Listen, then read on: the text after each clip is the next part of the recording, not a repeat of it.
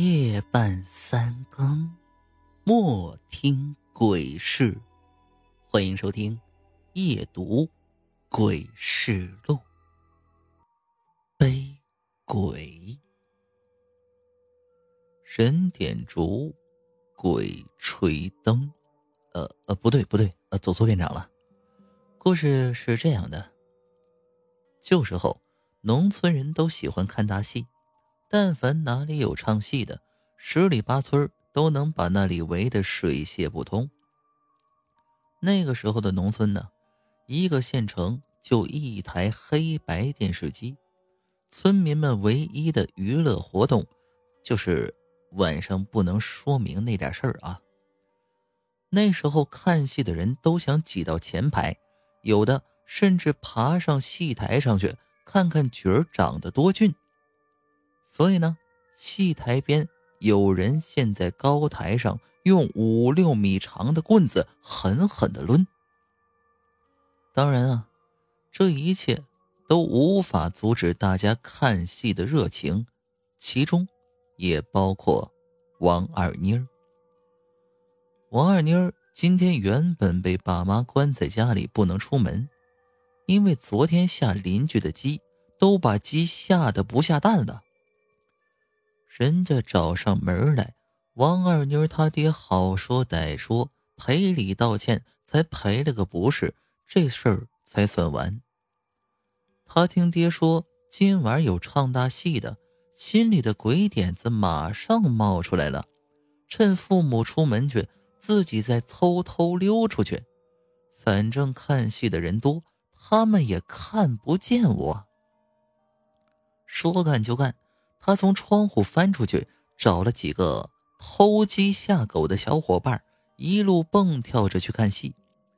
虽然这时候是黄昏，但是他们几个小孩子却不害怕。看过戏，他们一行人就往回走。王二妮突然想到，爹如果回家看不见他，这顿混合双打怕是逃不脱了。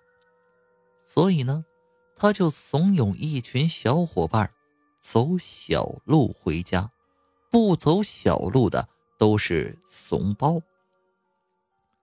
不出意料，一群人果然都为了证明自己不是怂包，和王二妮一起走小路。说起他们这一行人走的这条小路，最难走的一条路，就是要趟过两条河。剩下的路其实也不太难走。他们刚趟过一条河上岸，就看见左右两侧有很多人形的东西，眼睛红的发亮，悠悠的在两侧徘徊。他们这群人这下真的被吓破胆了，大喊一声，边哭边跑。他们又趟过一条河之后，一路跑回家。回家以后，王二妮也顾不上会不会被打，抱着他爹就哭。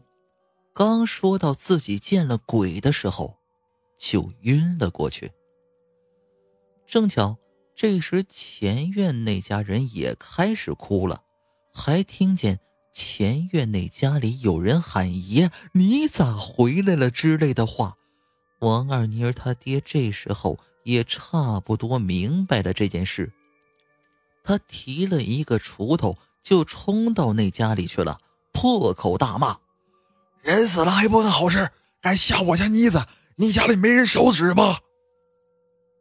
紧接着，前院家里一个被上了身的人给王二妮儿他爹道歉，说自己实在是想家了，但是由于自己是鬼，没办法过河，逼不得已。才趴到王二妮儿的背上，让他背着回来了。其实这个鬼论辈分也算是王二妮儿他爹八竿子打不着的五爷爷，并且人家给赔了不是，更何况还是个死人了，他也不好再发作。随便说了几句就回家去了。这王二妮儿呢？